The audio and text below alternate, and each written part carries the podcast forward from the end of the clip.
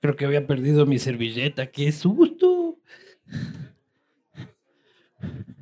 Muy buenas noches. Muy buenas noches con todos y con todas. Bienvenidos a esta nueva edición presencial del Castigo Divino. Eh, a mí no me han dado copa. Iba a tomar yo a pico. Eh, yo tomo a pico, no tengo ningún problema. Tengo una maestría yo en tomar a pico. Eh, bienvenidos, bienvenidos al Castigo Divino. Para mí es un placer recibirlos en esta noche de jueves para tener una tertulia política, humana, eh, sobre la coyuntura nacional. Así que bienvenidos. Hay algunas cosas que tengo que decirles antes. Bueno, hay un menú especial. Consuman, beban, disfruten. Hay una cosa que les tengo que decir, que el baño que está acá atrás no pueden usar porque está reservado solo para el vicepresidente. La meada vicepresidencial es la meada vicepresidencial, no cualquier meada. Entonces necesita este, su baño propio, así que quien necesite el baño tiene que ir acá a las gradas, la, la gente del hotel eh, los guiará al respecto. Cuando sean vicepresidentes van a poder mirar solitos. Ya, antes de eso, se aguantan. Agradecer a las marcas, instituciones que permiten que esto suceda. Estamos aquí en el Hotel Windham Garden, en, al frente del Parque La Carolina, atrás de la Cámara de Comercio de Quito. Eh, un hotel espectacular que nos abre las puertas para tener este espacio. Gracias al hotel. Cooperativa Andalucía, 50, más de medio siglo en el mercado, una de las instituciones financieras más sólidas del sistema. Vito Navarro Correa es el único Correa que no intoxica.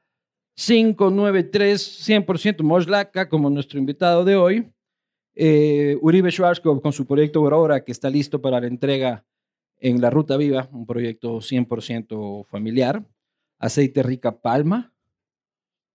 Fríe a tu ex vicepresidente favorito y luego te fríes unos patacones.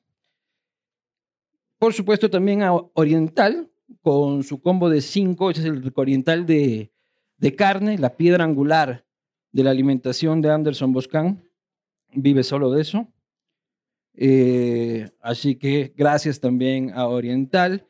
Y por supuesto agradecer también a nuestro nuevo auspiciante Twenty, que dice que, amigo, amiga, date cuenta que Twenty es mejor, que tienes un combo que 25 dólares con 20 gigas, tienes WhatsApp y Spotify gratis por 30 días. Deja tu relación tóxica con otras telefónicas y pásate a Twenty. Así que bienvenido Twenty también a este espacio. Sin más, Ah, Cuscuy, el emprendimiento de mi mujer, casi, mi amor. Ahí sí, pucha, no dormía en el sofá yo. Este, maravillosos portavasos con diseños personalizados. Este, aquí van a salir para los que están en YouTube. Aquí, aquí. Este, las redes sociales de Cuscuy, por favor, síganla. Eh, o sea, sigan a Cuscuy, no la sigan a ella. Eh, mientras ella está feliz, Luchito está feliz. Sin más, sin mayor introducción, para mí es un enorme placer, segunda vez que está en este espacio, la primera vez siendo precandidato, ni siquiera candidato, eh, ahora siendo nada más ni nada menos que el vicepresidente de la República, me refiero por supuesto al doctor Borrero.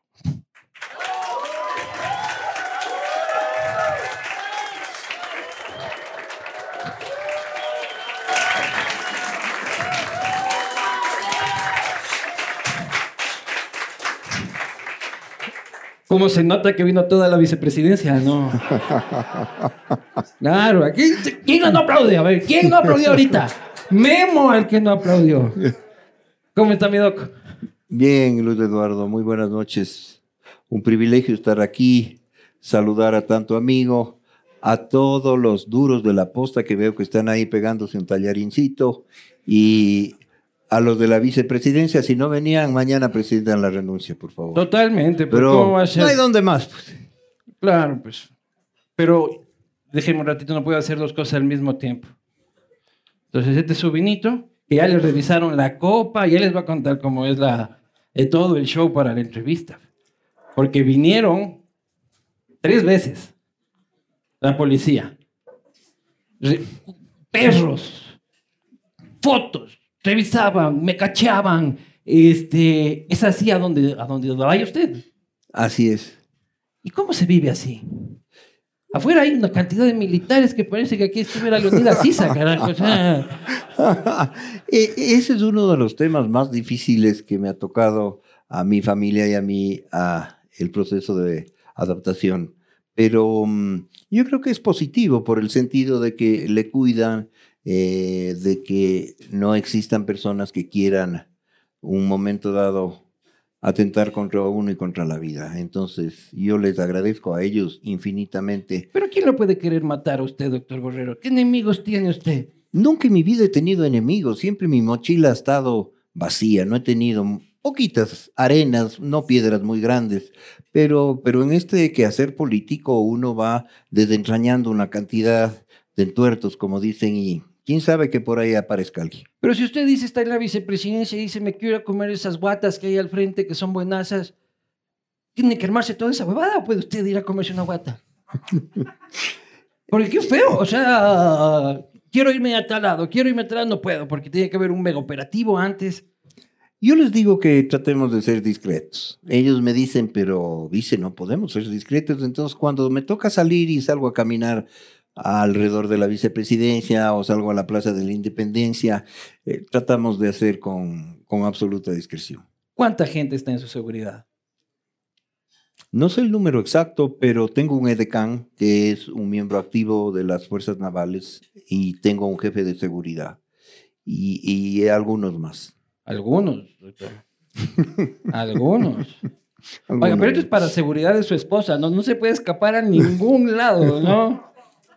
Es lo mejor que le puede haber pasado a su señora. Esa es la máxima seguridad. Claro, pues. Doctor, ¿y cómo más le cambió la vida? Usted era un profesional, es, pero era un profesional muy respetado eh, en su rama, en la medicina, en la academia, y ahora es vicepresidente de la República. Aparte de estas dinámicas nuevas de seguridad, ¿cómo le ha cambiado la vida a usted? Los desafíos que uno obtiene en el proceso de cambiar de ser un profesional, un académico, de ser un médico que me he dedicado toda la vida a aliviar o a curar a veces y, enseñar, porque esas han sido mis pasiones. Y convertirse en un momento dado en el segundo manda- mandatario del, país y enfrentarse a una cantidad de problemas. Recordemos que yo nunca he estado en un cargo público. He ocupado posiciones importantes en diferentes estamentos universitarios, hospitalarios, pero, Privados. pero no he estado en, en la parte pública y al estar en la parte pública uno se encuentra con una serie de procesos que eh, debilitan los conceptos, es decir, que uno, uno quisiera que se solucionen las cosas La puta inmediatamente. burocracia, digan nomás, la burocracia, conceptos que impiden que la resolución sea la, la burocracia. Usted antes como gerente de hospital decía esto y a la media hora está, ahora usted dice esto, y es que dice hay que hacer el TDR y el dice que el informe del jurídico y Así es. Y, y además de eso, los abogados que están con uno le dicen, cuidado, vicepresidente, firme esto porque la Contraloría no nos vaya a caer. Entonces uno tiene que estar como pisando huevos. ya le han dicho eso. No, no, no, no, pero siempre me, me recuerdan. Claro. Por eso tiene que tener un pato ahí que firme ahí. Siempre hay que tener un pato. Siempre hay que tener un pato. Tengo Claro. varios, varios, Tengo varios varios patos, abogados. Aquí hay como cuatro patos pariendo y yo firmé, dice. sí, sí, sí. Diga, no firmé. Yo tengo varios abogados que, que se encargan de, de decirme. Doctor, usted en la universidad, en el hospital, en el ejercicio profesional, seguramente sin entrar en números, ganaba 10 veces al mes lo que usted recibe ahora como un sueldo como vicepresidente de la República. ¿Cómo se ajusta ahora? Usted que es así de, de la vida esta de, de Victoria's Secret y todo eso, ¿no? ¿Cómo se vive con un sueldo de vicepresidente? Y yo quisiera eh, aprovechar esta pregunta que es muy interesante. En mi vida, yo tengo 66 años de edad. Yo he querido más ser que hacer o que tener. De hecho, tener no tengo bienes, tengo cariño, tengo hijos, tengo amigos, tengo esposa. Y efectivamente, mi primera transición de ser un, un neurocirujano exitoso, director eh, médico de un hospital, a pasarme a la academia ya fue mi primera transición. Pero yo le dije a mi esposo una cosa, eh, prefiero ganar menos y vivir más. Entonces, esa transición la hice cuando cumplí 60 años. Luego pasé al tema de la vicepresidencia, donde... Para vivir menos, ahí espero. A, vivir menos y ganar menos. O sea, ahí, se, ahí se sumaron dos cosas que, que le obligan a uno a repensar muchas cosas. Yo eh, hice algunos movimientos de vender mis carros, por ejemplo. En Dakota, dice usted ahí. no, no, no, no, no, nunca he tenido, no, no, no tengo una cuenta en el, en el extranjero. Y, mis ingresos siempre han sido absolutamente claros. Yo no he tenido nada, nada, llamémosle, eh, complicado o mm, extramuros. Nunca, jamás. No como el jefe, dice. Eso le tiene que preguntar al jefe. Pregúntele usted que a mí ya no me contesta el teléfono desde que, desde que es presidente ya no contesta ni el teléfono, no. La verdad, cuando lo vea, dígale, pues, o sea, dígale, oye, está que vayas al castigo, trata bien, se chupa bonito, eh, para ver si es que se anima. En ese mismo sentido, ¿cómo está? Se especula mucho, doctor Borrero, y no será una novedad para usted esta pregunta, este, el distanciamiento entre usted y el presidente de la República. Lo que se dice por los pasillos de la prensa es que básicamente usted sugirió a la ministra de Salud, ¿ya? Y el presidente de la República le encantó tanto la gestión de la ministra de Salud que ahora es la ministra de Salud por sobre el vicepresidente. Y que a usted le manda un mensaje en su cumpleaños, dice. A veces ni en el cumpleaños me manda. bueno, y, yo creo que hay que ser muy claros en esto. Con el presidente yo tengo una relación de larga data. Yo le conozco a él más de 11 años. He participado en sus tres campañas. He liderado el programa de gobierno en el área de la salud. Yo al presidente le respeto, le quiero y le admiro. No, no, yo no dudo eso. Entonces, entonces ese es, pero ese es parte del concepto. Entonces, cuando uno tiene esos sentimientos y esas bases sólidas, eh, no importa que a veces el presidente no se acuerde que mi nombre es Alfredo Borrero, sino Alfredo Guerrero, porque esos son temas absolutamente circunstanciales. Yo sigo teniendo una extraordinaria relación con él. Llamémosle aquí Germán, solo de, de venganza, Germán Lazo o alguna cosa así.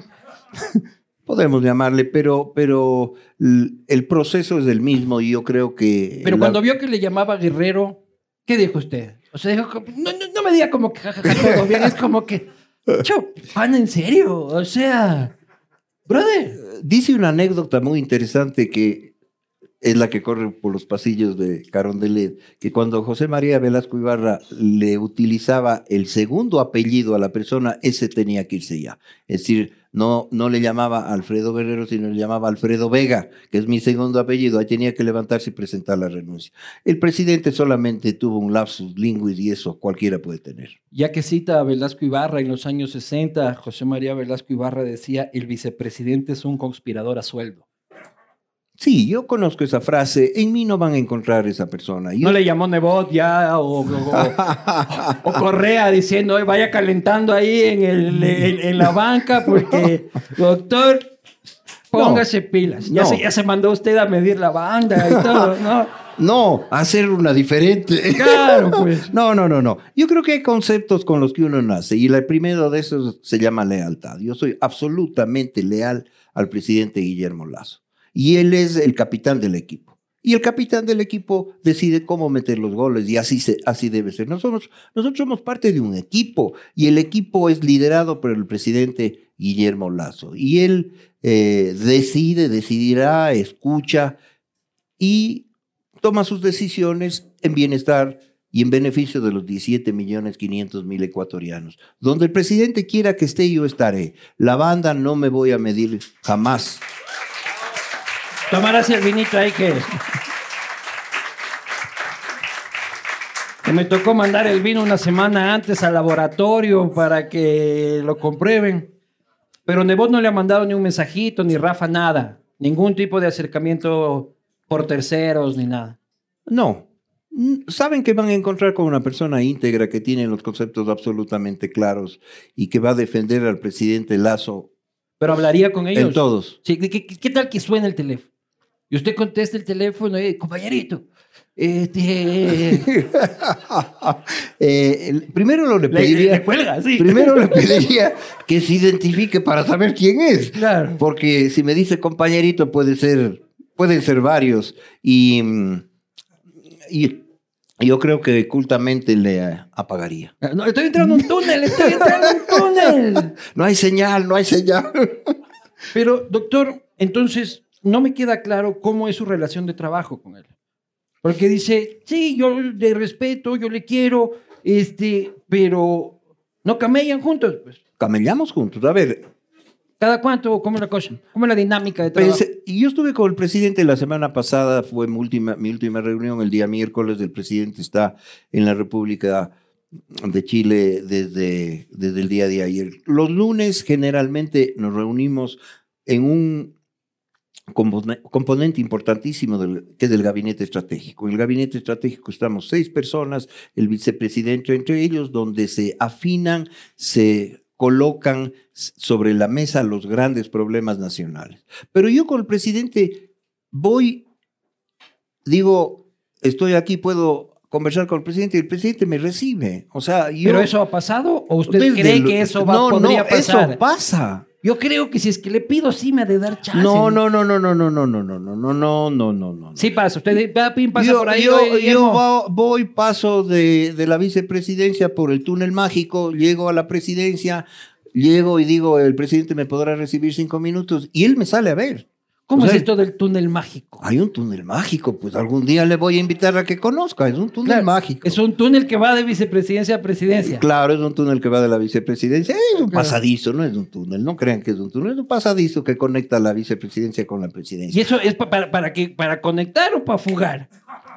No han de haber construido, pero para volar. Y, y yo creo que algunos, algunos lo lo utilizaron probablemente para fu- fugar. Yo utilizo para pasar de un sitio al otro. O si no, utilizo el teléfono y le llamo al presidente y, y generalmente me contesta. O sea, no hay ninguna interferencia de, de- de relación entre él y yo. Y tenemos muy claro lo que yo tengo que hacer, la posición del vicepresidente y los proyectos que tenemos en carpeta que lo estamos nosotros llevando a cabo en beneficio de los 17 millones 500 ecuatorianos. Pero eso, por ejemplo, quisiera saber yo, doctor, porque la gente, uno le dice, "Oye, ¿qué hace el vicepresidente? Ni puta idea, básicamente. O sea, la gente no sabe qué hace el vicepresidente. Presi- El vicepresidente al principio tuvo una figura muy importante por el contexto de la pandemia, este, y luego, plium, acá la gente de la SECOM no le saca ni medio tuit a usted. A ver, pensemos lo siguiente. Nosotros pasamos por, un, por una etapa, seguimos pasando por una etapa súper compleja. El vicepresidente en el artículo, en el decreto número 7, tiene encargado la función de coordinar, mejorar, llevar a cabo eh, los proyectos de salud, para lo cual yo tuve que recorrer el país y visitar 65 hospitales. Primero hay que hacer un diagnóstico. Ya estamos en la fase de tratamiento, que eso es lo importantísimo. Hay hospitales intervenidos, hay hospitales en construcción, hay hospitales que van a cambiar, porque nuestro objetivo fundamental, Luis Eduardo, es cambiar el modelo de atención salud. Nosotros queremos cambiar y ese es nuestro proyecto que durante todo el tiempo se lo ha llevado a cabo en el papel, es decir, dejar el modelo que tenemos curativo a un modelo de tipo preventivo, Me fortaleciendo los primeros niveles de atención salud. Me parece maravilloso, doctor Borrero, pero hay un problema más prioritario que es, ya no hay ni paracetamol en los hospitales.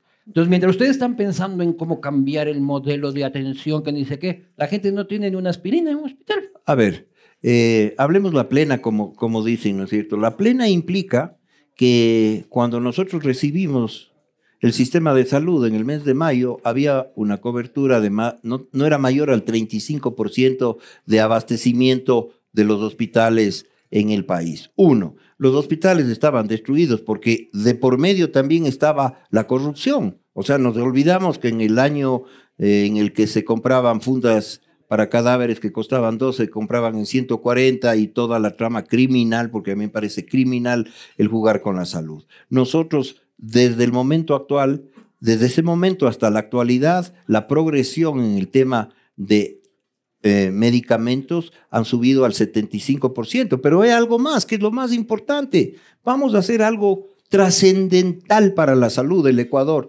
externalizar las farmacias. Eso no ha hecho nadie porque tienen miedo de enfrentarse con ¿Qué las quiere decir mafias. eso? ¿Privatizar las farmacias? No, no, no, no, no, no, no, no, no.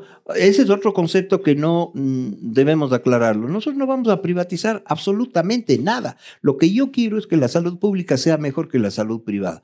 ¿Qué es externalizar? Mañana Luis Eduardo Vivanco se hace atender en el hospital tal porque tiene su, su, su patología que necesita medicamentos. Ya, Hemorroides, ya, Hemorroides, ya. hemorroides. Se le recetan proctogibenol, le recetan Ya otra se lo sabe, ¿no? Ah, ¿Por qué se lo sabrá? Con razón lo del baño solito, ¿no? No lo vayan a encontrar sufriendo ahí al vicepresidente. Por, por suerte el baño solo para mí. Claro.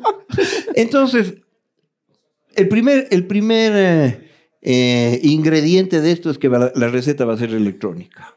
Usted va a tener su receta que va a salir del hospital. Aquí debemos aclarar otra cosa. El 70%, en los hospitales hay dos farmacias, tipos de farmacias. Los de, las de hospitalización que manejan el 30%. Si usted tiene una colecistitis a las 3 de la mañana, no van a pasar a la farmacia del frente, sacan los medicamentos y resuelven. El 70%, la consulta externa de los pacientes va a ser dispensado. El gobierno no va a comprar, eso hay que estar muy claros. Va a ser dispensado en las farmacias privadas. Eso no es privatizar, con lo cual el paciente no sacará un solo centavo de su bolsillo. O sea, Pero- yo voy a una farmacia que no voy a decir el nombre porque no pauta aquí. Este, así que si es que eres dueño de una farmacia, este era tu momento. Este, y uno dice, aquí tengo mi documento del gobierno nacional, esta, y tiene que darme. ¿Y, quién le paga la farmacia? El gobierno, el, el gobierno hace un contra, una contracuenta cada mes y dice, a ver, previo a esto, porque esto, esto es un proceso muy complejo, previo a esto interviene el CERCOP para que todas las cosas sean claras. Punto uno. Punto dos. Se reúnen con las farmacias para llegar a acuerdos. Acuerdos de que necesitamos para esta fase A 385 medicamentos. Entonces las farmacias tienen la obligación de contar en su, en su stock. con- ¿Ellos tienen que estos- importar o ellos tienen, Ellos, que, ellos tienen que ellos. abastecerse? Y eso, Luis Eduardo. Y si es que no lo hacen, y es que si, si no lo está hace, en sim- contrato. simplemente esa farmacia deja de participar. ¿Y, ¿Y qué es la parte importante en esto? La parte importante es que el gobierno ya no tiene que preocuparse si las medicinas caducan o no caducan. El gobierno no tiene que preocuparse si en lugar de comprar un millón de paracetamol se compran 10 millones de paracetamol y terminan dañándose. Claro, pero el paracetamol le va a costar a usted una pastilla un centavo y le va a costar una pastilla dispensada por el sistema privado dos centavos. No, Porque entonces el, el sistema privado no va a cobrar no, por su no, trabajo. no, no, no, no, no. El, el- el sistema privado va a ganar en volumen, pues entendamos eso, en un servicio que va a prestar las farmacias. Primero, previo a esto, se negocia con las farmacias, se hace, se hace un contramatching para ver cuánto cuesta. Primero, el medicamento tiene que tener un precio adecuado y tiene que ser de calidad. Es fundamental. ¿Qué está ocurriendo ahora en la realidad? El paciente le atienden y va a la farmacia del hospital Eugenio Espejo y le dicen, de 10 solo tengo uno. Y el, el paciente tiene que sacar Pero eso pasa ahora. de su bolsillo. Por eso. Pero usted es vicepresidente ya un año, pues ¿cómo va a seguir pasando? 10 meses. Aguántese un momento. Pero para hacer, para hacer esto, Luis Eduardo, para hacer de esto es todo un proceso. Porque voy a recordar también que el gobierno anterior quería comprar mil millones de dólares en medicamentos, de los cuales destinaba 700 a medicamentos y 300 a dispensación, a localización, a georreferenciación.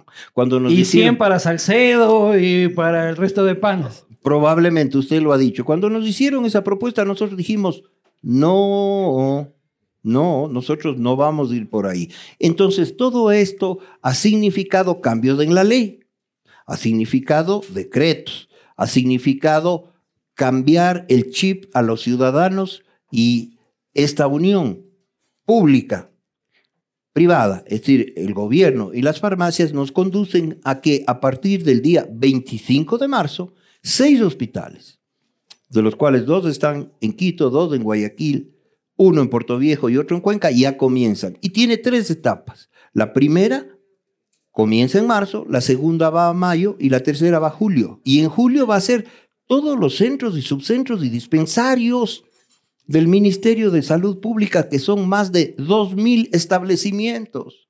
Entonces, este proceso ya no entran los compadres, ya no entran los socios, ya no entran los panas, ya no ofertan en una subasta la misma, la misma compañía dividida en tres. Unos porque son panas para eso, ¿no? Para presentar eh, en el tema de las Ponerse de acuerdo para eh, presentar exactamente, propuestas. Exactamente. Esto es una propuesta de gobierno. Doc, cuando usted era director del hospital, en ese tiempo, corríjame si es que me equivoco, eh, el director del IES era Ramiro González. ¿Coincidieron en algún momento? Ramiro González, hoy prófugo de la justicia planteó algo parecido a una escala quizás mayor, que era que la gente del Seguro Social se pueda tratar en los hospitales privados este, y que luego el IES les pagaba a los hospitales. Así es.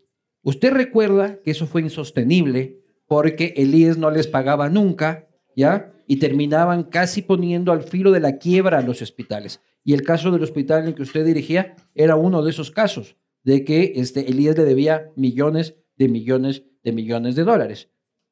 ¿Cómo no se va a repetir eso con las farmacias? Porque nosotros tenemos dentro del presupuesto del Ministerio de Salud Pública que bordea los 2.830 millones de dólares, una parte de ese presupuesto es para pagar el tema de las farmacias. ¿Qué es lo que ocurría en el ejemplo que usted nos pone, Luis Eduardo? Había mucha gente que le interesaba que el tomógrafo siempre esté dañado, que los quirófanos no estén funcionando porque decían, en, la, seguridad social. No, no, no, no, en la seguridad social. Y, y, al hacer eso, y en los hospitales, el sistema de referenciación no solamente era del seguro social, también del sistema público, ¿no es cierto? Entonces, en este contubernio, a la final de cuentas decían... Alguien cobraba en otra cliniquita por ahí, decía, no, aquí no hay tomógrafo, vaya a la clínica de eh, eh, frente. exactamente, bueno, yo viví, yo viví la experiencia que quiero compartir con ustedes, que es importantísima en el hospital, y digo con pelos y señales, en el hospital de Ventanas, del hospital que lleva el nombre del ilustrísimo expresidente del Ecuador, Jaime Roldós Aguilera,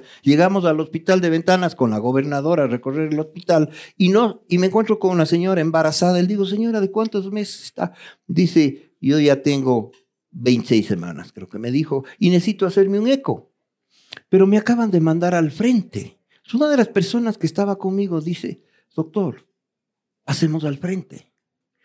Y, me, y entré al laboratorio de ese hospital, no hacían ningún examen, no funcionaba absolutamente nada. Pasé al frente y me encontré con un hospital, una farmacia, un laboratorio, tenían... Eh, un sitio para cirugías, imagen. ¿Y sabe quién cree que manejaba todo eso? Un exdirector de ese hospital. Lo que hizo es fregarle al hospital Jaime Roldós Aguilera porque los beneficios que, que obtenía eran inmensos. Entonces, en este proceso maligno, maléfico. Claro, no, eso es criminal. Es criminal, es criminal. Pero ahora, ahora que ya dejaron de ser de derecha y de derecha y ahora son de izquierda, era que coge diga, expropiese el hospital, expropiese la clínica, la farmacia.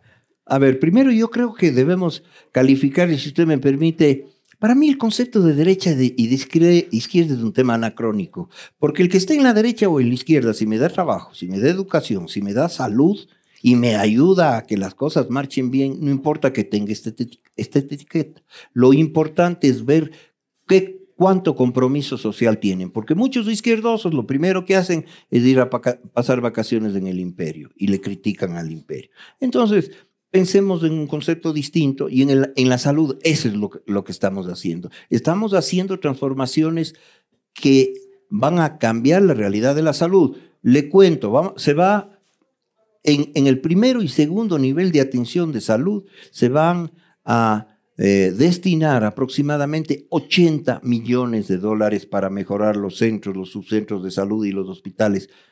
en varios años ningún gobierno puso nada. El gobierno que todos sabemos quién fue, lo que hizo es obras faraónicas como el Hospital de Especialidades de Puerto Viejo, un hospital para 550 camas. Ese es el elefante blanco que dice Pero ahí usted. sabe el negociado pues, y no funciona. Y nosotros vamos a potencializar ese hospital. Pero para- 10 meses también, doctor, y el hospital de Pedernales. A ver, recordemos. de Pobre los- Manaví. Yo, me, No, yo no, me voy a ir a vivir a Manta porque eso es una maravilla.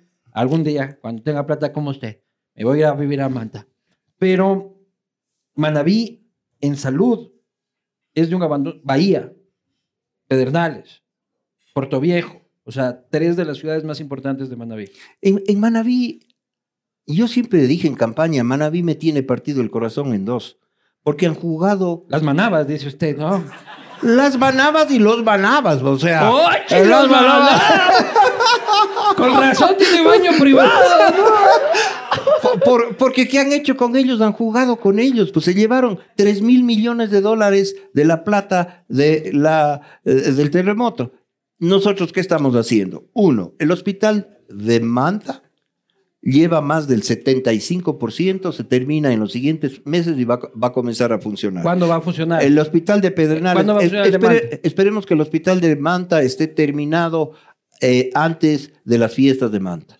El hospital de Pedernales se llevaron la plata y dos veces creo que se llevaron el dinero. Este rato el hospital de Pedernales tiene aproximadamente un 60% de, co- de conclusión. El hospital de Bahía, el 92%. O sea, hemos trabajado durísimo en el sistema de salud de la provincia de Manabí, pero así también estamos haciendo en otros hospitales, como por ejemplo el hospital de Cayambe, el hospital Raúl Maldonado Mejía, que cuando llegué a visitarlo estaba en soleta, se caían los techos. Vayan a ver lo lindo que está ese hospital ahora. Hemos intervenido en el hospital de La Tacunga y así, y así en todo lado. Entonces, son obras Pero usted, usted hace estos operativos. Me, me gustaba al principio cuando usted iba así, plan chapa, ahí a- a- a- a- al hospital a cachar ahí, oye, ¿qué pasa aquí que no hay? Eso era chévere. Pero usted ya con la ministra de Salud así es como fría la cosa, ¿no? E- Ese intercambio de tweets el otro día se vio tan falso, así. Claro, ministra, usted es lo máximo, usted es lo máximo que dice que...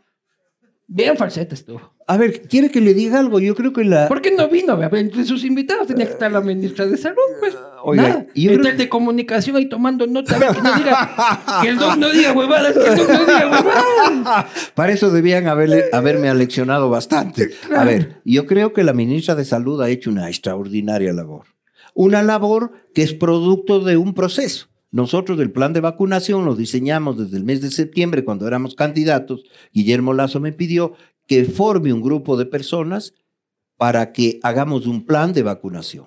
Ese plan de vacunación permitió delinear cuando el gobierno del expresidente Moreno no tenía ni un plan de vacunación, cuando en un mes pasaron cuatro ministros de salud. Entonces, luego vino el proceso de la diplomacia de las vacunas, No, fue todo un éxito. eh, eso fue- no. eh, se vacunó a 9 millones de ecuatorianos en menos de 100 días. Se comprometió al sector privado, se comprometió a las Fuerzas Armadas, a la Cruz Roja. Es el movimiento social más importante que ha tenido Sin el duda, país. sin duda Ahora fue podemos estar así porque veo que todos están sin mascarilla, porque nos hemos vacunado, pues, Sin Eduardo. duda. No, y también el Omicron fue la vacunita de la Pachamama también. Esa nos fue vacunando a Sí, todos. sí, sí, pero, pero el Omicron mata también, ¿no? Sí, o sea, sí. si no estábamos vacunados, eh, teníamos problemas. Indudablemente, no existe una sola persona en este país que pueda criticar el plan de vacunación, pero el problema es que cuando regresan a ver al gobierno dicen, ¿y qué han hecho? Les hemos vacunado. Y, y el empleo, eh, hemos clavado impuestos. Este, no, hay más. A ver. Y por eso llegaron al 70% y cayeron al 40% en tres meses. ¿Usted cree en las encuestas? Su equipo, sí. A ver, ¿usted cree que tiene el 3% de aceptación para ser candidato a alcalde de Yo Quito? tengo 40% Más. de aceptación, pues. Aquí tiene, vea, vea Aquí- aquí cuántos está. votos tiene aquí. Vea cuántos. Vea, vea, aquí están mis bases.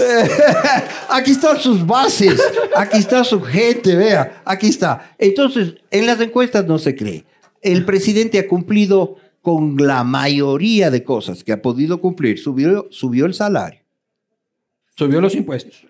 Para obras sociales. Subió los impuestos. Pero, pero espérese un ratito. Y yo, si, yo, si yo viajo en el tiempo y los veo a ustedes en campaña, o son dos personas, dos, o sea, do- dos personas como que si fuera una persona, distintas. O sea, con la ley del lazo, el lazo del 2015 se prendía fuego. Salía a las calles. Oye, Pablo Arosemena, en una entrevista conmigo defendiendo los impuestos. No había kamikaze más antiimpuestos que Pablito Arosemena. Pero, verá, partamos del siguiente concepto. Si se elevan los impuestos para que esos impuestos sean para temas sociales, como por ejemplo desnutrición, es, que ese es un tema social candente que nos debe doler, lacerar a todos los ecuatorianos. Desnutrición crónica infantil, 28% tiene el Ecuador. Entonces, el destino, el destino de esos impuestos que pagamos y que pagan los que más tienen, porque eso, eso, eso hay que anotar, y el presidente lo ha dicho, entre ellos él, no yo, porque yo no estoy en ese grupo. Ah, usted se salvó de pagar impuestos. Y yo ya te rica, salud, salud. A ver, salud, mi A ver, usted sí que pegó, pegó centro, carajo. Mucha tiene chofer, le van, le llevan, le, que no, que ni sé qué, le revisan el vino, no paga impuestos. A ver, verá, le quiero que, y eso puede, eso es público, ¿no?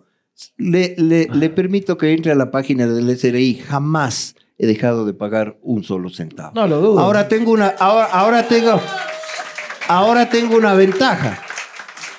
Tengo 66 años. Entonces yo me acojo a la ley que nos apoya, que nos protege a los viejitos como yo, pero sigo pagando impuestos aunque gano menos, gano muchísimo menos. Claro, pero ¿no cree que es contradictorio el discurso de siempre de ustedes? No, porque hay que reconocer, una cosa es cuando ve las cosas desde lejos y otras cosas cuando ya le tiene al toro cerca. Una cosa es lo que nos plantearon antes del 24 de mayo, que todo era una maravilla, aunque creo que el expresidente, como él dijo, que no dejó ni el mantel. Entonces, el presidente se topó con la sorpresa que estaba desfinanciado, que no había Pero dinero. Eso dicen todos. Lenin dijo lo mismo de Correa, Correa dijo lo mismo de Palacio, Palacio dijo lo mismo. Ya va a ser un año, sí. doctor, ya no hay cómo seguir echándole la culpa a Lenin, que seguramente la cagó enormemente, pero ya... A ver, Luis Eduardo, ¿de dónde cree que se saca el dinero para comprar las vacunas? O sea, no es que nos regalan pues las vacunas, las vacunas ha costado alrededor de 900 millones de dólares. ¿De dónde sacamos para dar 30 mil millones a gente pobre? Y ahí están las mujeres, la que, las que más han accedido a este préstamo. 30 mil millones, ah, los, el préstamo del 1%. El, préstamo del 1%. Eh, todo el tema de la desnutrición crónica infantil. Además de eso nos ha caído el invierno y se está arreglando las carreteras, se están mejorando los hospitales. pero, pero usted sí sabe que hay dos cosas que son las dos principales preocupaciones de la gente. Que no digo que lo otro sea menor ni intrascendente. Todos los temas que usted ha topado son de absoluta trascendencia. Pero en cuantitativo, en la mayoría de personas es, número uno, ahora la seguridad, ¿ya? Usted ha de saber cuál es la inseguridad, evidentemente, pero los yamingos normales, si andamos pariendo por la calle, hoy día tiraban un tiro ahí en la República del Salvador, un tipo ronchándole la camiseta, la mochila a otra persona a plena luz del día. Esa es la una. Y la segunda es el empleo. Y yo le digo, yo soy aprendiz de empresario, doctor Borrero. Yo para contratar a una persona, lo pienso, me encanta. lo que más me gusta de haber sido empresario es contratar gente, ¿ya?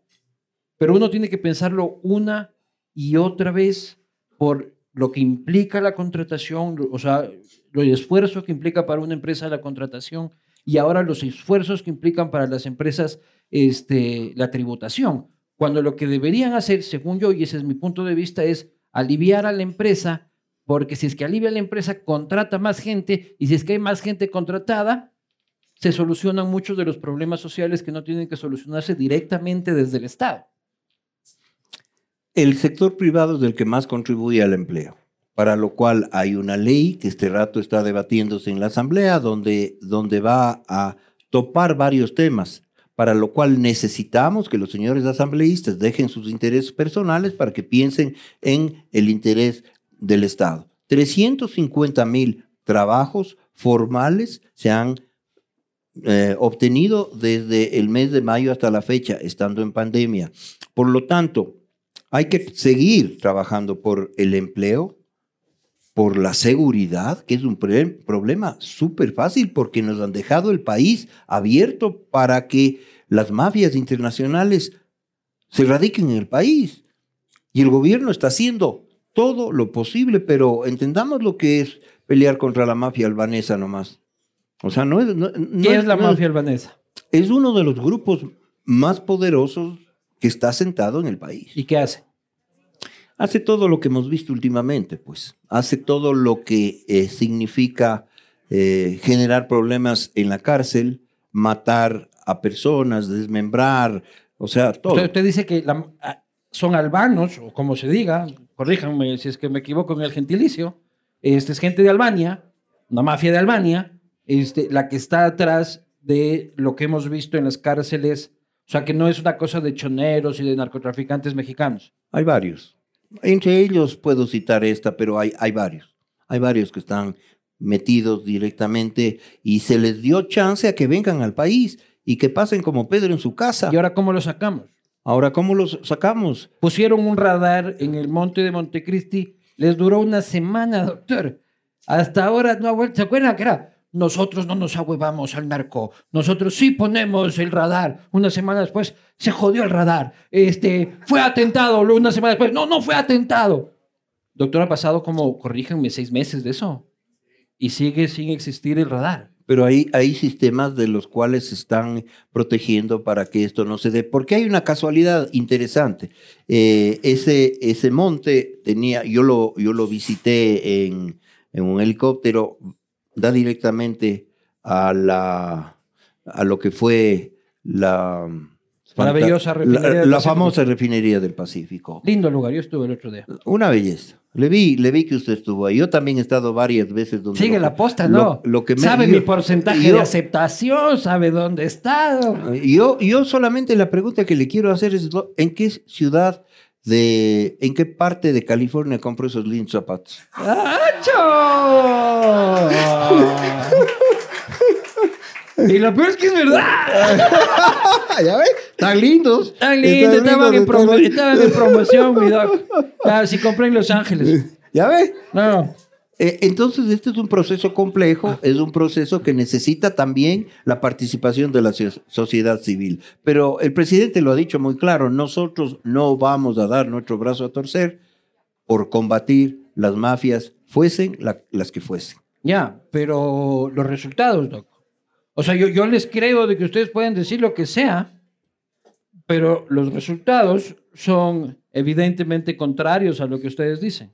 Analicemos temas que son importantes, yo creo que del mismo proceso. En seguridad. Sa- sabíamos en seguridad que no había una historia clínica de todos los presos, no había un registro médico. Nosotros registramos más de 32.650 historias clínicas. O sea, Ya, les- ¿Y eso cómo hace que no me roben en la esquina? Pero espérese. El que me roba tiene diabetes. Ah, bueno, pues chucha. Sí. Con el arma aquí, hermano, lo siento mucho. Tienes penicilina, brother, ¿o qué? ¿Se han censado cuántos tenemos en las cárceles? Porque esto es proceso del hacinamiento.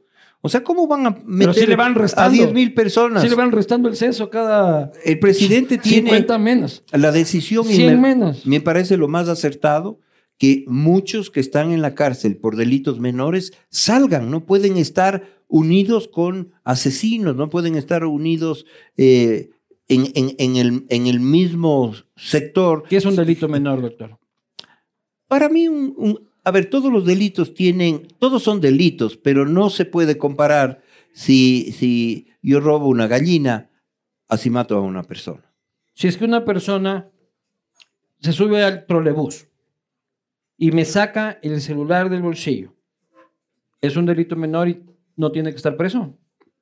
No, yo creo que es un delito. Probablemente esta persona sí necesita estar presa porque él está atentando contra la propiedad privada. Ese es su cel- celular. La- y la gallina es igual, ¿no? A menos que sea para comer y que lo argumente como pobreza, pero robarse una gallina en el campo es tan valiosa como un celular. Sí, pero, pero no se puede comparar la, Solo porque la gravedad. La gravedad. Imagínese que, que entre una persona a un sitio y comience a matar a mansalva como ocurre. Ah, no, no estoy, no estoy diciendo, estoy diciendo el celular y la gallina. El celular más bien es menos grave, ¿ya? Porque el celular en la ciudad sí es una pendejada, la gente en la ciudad puede ahorrar un poco y comprarse. Pero una gallina para alguien en el campo, ya de eso vive. Sí, y, pero si esa persona... O sea, esa persona lo que quiero entender es qué es un delito menor. O sea, no soy un abogado, no puedo manejar los temas legales, pero yo sí creo que hay delitos y delitos. O sea, O sea, yo lo que creo es que, por que- ejemplo, el tema de, lo- de los alimentos, ¿ya? Eso me parece que es una estupidez de que vayan presos. O sea, de que hay un tipo en una cárcel al lado de un criminal, exactamente. este, porque no pagó eh, la pensión del hijo, que no está, no, no estoy diciendo que está bien no pagar la pensión del hijo, eres un imbécil y tienes que pagarla, ¿ya? Pero la persecución del Estado tiene que ir por la vía civil, Así en es. ese sentido. No penal. Y no tiene que estar recluido en cárceles de altísima seguridad. Eso vimos en la matanza de la penitenciaría, murieron narcotraficantes y gente que estaba ahí por pensiones alimenticias. Es que de lo que tengo entendido están unidos Todo o, mundo. o- o están todos juntos. Por eso, un censo penitenciario que nunca se ha hecho, se está haciendo. La comisión para las cárceles está trabajando. Estos, estos meses, por suerte, las, la situación se ha logrado controlar. ¿A usted Eh, no- eh, existe, existe un grupo en la cárcel, un destacamento de militares y policías que actúan inmediatamente. Militares, militares en la cárcel? Los militares están en la cárcel. No, no, no pueden. Ese sea- es un problema precisamente con la Corte Constitucional. Los militares no pueden ingresar a recintos penitenciarios. O sea, los militares están en la parte de afuera, los policías. Jugando boli, dice Anderson. No, no, no, no, no. No, el Anderson, el Anderson dice que juegan vole los militares, pero yo creo que los militares hacen una cantidad de cosas que son muy respetables. No, no, sin duda, sin duda. ¿A usted le han robado alguna vez? ¿Usted ha sido víctima de la delincuencia? Me intentaron robar. A Lucía, mi esposa, le robaron. ¿Cuándo? Hace unos dos años sería Lu, que le intentaron robar un celular en una calle súper, súper conocida cuando iba con una amiga y, le, y un señor le comenzó a golpear. La Lu creía que le estaban pidiendo caridad. Este señor tenía una pistola y, le, y les quitaron. Por suerte no atentaron contra sus vidas, pero ¿Y a usted? a, a mí me en el país no. Eh, y yo sabía ir, a- voy al parque como ya no le ven el parque. y Yo sigo yendo al Es que parque. roban mucho, pues. y por eso no puede ir al... Usted, claro, porque va con los gorilones ahí, pero No, uno que va no, ya mismo, no. uno va pariendo ahí en el no, parque. con ellos voy a que saquen físico. Ah. Eso es buenazo para ellos. Ah, muy vagonetas, andan, panzones, dice usted. No. No, no, no, no, no, no, eso no. Entonces yo por suerte no he tenido eh, ningún atentado, pero mis amigos muy queridos han entrado a sus casas y les han, les han asaltado y les han robado. Es que esa es la realidad del país, doctor. Esa es la realidad del país. Se dejó llave abierta, lamentablemente se dejó llave abierta Pero que puedan ocurrir pero- esas pero- cosas. pero ya hay que cerrar la llave. Hay que cerrar la llave y en eso está el gobierno. El gobierno está, el gobierno está empeñado y esa es una palabra del presidente. Y la palabra del presidente es, es, es una palabra que se cumple y que vale, porque el presidente lo que ha dicho en la mayoría de cosas lo ha cumplido y lo irá cumpliendo en el tiempo. El presidente dice que lo quieren tumbar. ¿Es verdad? Bueno, parece que existen movimientos que se unen a veces y Si es que usted no lo han a llamado, me parece improbable, ¿no? Eh, desde luego, yo creo que eh, el tema de la asamblea es un tema muy complejo que mm, deben pensar en la realidad del país, en la realidad nacional y trabajar por el bien- bienestar de todos. Pero eh, cuando se unen, ¿Lo quieren tumbar o no lo quieren tumbar? No me esté aquí hueveando que la asamblea, que la país, la unidad. ¿Lo quieren tumbar al presidente o no lo quieren tumbar? bueno, el presidente lo dijo hace algún tiempo que probablemente hay un- una unidad de personas y de grupos que tienen una finalidad en el de desestabilizar al gobierno. ¿Qué opina usted de Jaime Nebot? Yo creo que fue un excelente alcalde de la ciudad de Guayaquil y es un líder político importante. ¿Usted cree que deberían volver a ser amiguis? Bueno, la amistad no es un tema que se hace y, y- y se deshace y uno vuelve a hablar con el amigo cuando, cuando se en puede. política todo se puede, doctor. Pero me parece que por, por eh, viene por un país de unidad, las fuerzas políticas deben conversar, porque O sea, ¿Usted estaría a favor de que Guillermo Lazo hable con Jaime Nebot, que se reúnan? desde luego y con todos los actores políticos para que Vea eso, porque Es un ninguno de problema los de dos todos. quiere. eso hay que preguntarle al presidente. Debería ser usted el intermediario, pues. Eh, no, porque... Invitarles al parque, dice usted, a los dos. Venga, muchachos, déjense pelear. Muchas si éramos panas todos. Yo creo que es importante que dejemos los temas personales por, por los grandes intereses nacionales. Es que no es personal, pues. Bueno, llámele como se quiera llamar, pero creo que, creo que este es el gobierno del encuentro y el presidente es, es absolutamente asequible a conversar. Ha recibido en Carondelet varias veces a varios dirigentes que, han tenido posiciones diametralmente opuestas. El presidente no cejará en su empeño de conversar. Sí, recibe a todo el mundo menos a la posta. Con Carlos Vera, sí, entrevista semanal, ¿no? Algo han, de, Pero- haber, algo han de haber hecho usted. Seguramente, pues, seguramente. siempre hemos hecho algo. O sea, cuando no hemos hecho algo. Pero ya ni, ni la apuesta nos saben. Pero un cafecito. Verá, aquí, Ay, aquí Carlos está el hombre duro de ahí. Tiene que hablar con el hombre duro para que le diga que le abran la La puerta. única vez que fui me dio café soluble en vaso de plástico. Ya, ñañito. Ya, ya, ya. Ya media hora tengo. La plena. Oiga, pero usted lo ve al gobierno sólido políticamente. El gobierno está construyendo un país diferente. Ya, ya, no me vea con las respuestas hippies. O sea, ¿es- ¿son sólidos políticamente o es un gobierno débil políticamente? A ver, el gobierno tiene, si se puede llamar un problema, no tener una base amplia de asambleístas. Tiene, tiene un grupo pequeño del, del partido Creo y tiene grup- eh, otros de la bancada del Acuerdo Nacional. Creo que es importantísimo, Que le votaron, que, que le votaron a favor de las amnistías, ¿no? Los aliados. aparentemente sí. Eso es pegado con babitas, esa Sí, aparentemente sí. Entonces, el gobierno, eh, con este respeto de las tres funciones del Estado, desde luego que necesitamos de la función eh, legislativa para que caminen las leyes. ¿Pero usted cree que Guadalupe Llori es una buena presidenta de la Asamblea? Guadalupe Llori es una persona que ha sufrido en carne propia las persecuciones. No le estoy preguntando eso, doctor. Pero, pero, pero eso es el inicio de la, de, de la respuesta que le, que le voy a dar. Yo creo que Guadalupe Llori es una demócrata y, y- y está tratando de conducir una asamblea fraccionada por todo lado, porque sus mismos panas se pelean entre ellos. O sea, le dice que ella es una buena presidenta de la Asamblea, a pesar de que maneja una Asamblea que no ha cumplido un año y está a punto de alcanzar el mismo nivel de aceptación que la Asamblea del 2% de los carnet de discapacitados que terminó el año pasado. Pero ¿quién ¿Cómo puede ser alguien una buena presidenta de la Asamblea cuando uno regresa a ver la Asamblea y es la jungla esa cosa? Pero Luis Eduardo, ¿quiénes somos los culpables? Nosotros que elegimos mal, pues. O sea, el, el- el problema somos nosotros. ¿Que ustedes que eligieron a Guadalupe Llora como presidenta de la Asamblea o qué? No, no, no, no, no. Los que votamos Sí, por asambleístas que no son los adecuados o por presidentes o alcaldes. ¿Por qué hemos sufrido tanto en la ciudad de Quito? Porque no se escogió un buen alcalde. Cuando usted sea alcalde en el próximo periodo, Las cosas si, se, si se porta mal, si se porta mal, Ya en- tengo ya el apoyo del vicepresidente de la República. si se porta mal, pasaremos con pancartas a decirle Ah. a Luis Eduardo fuera. Claro, claro.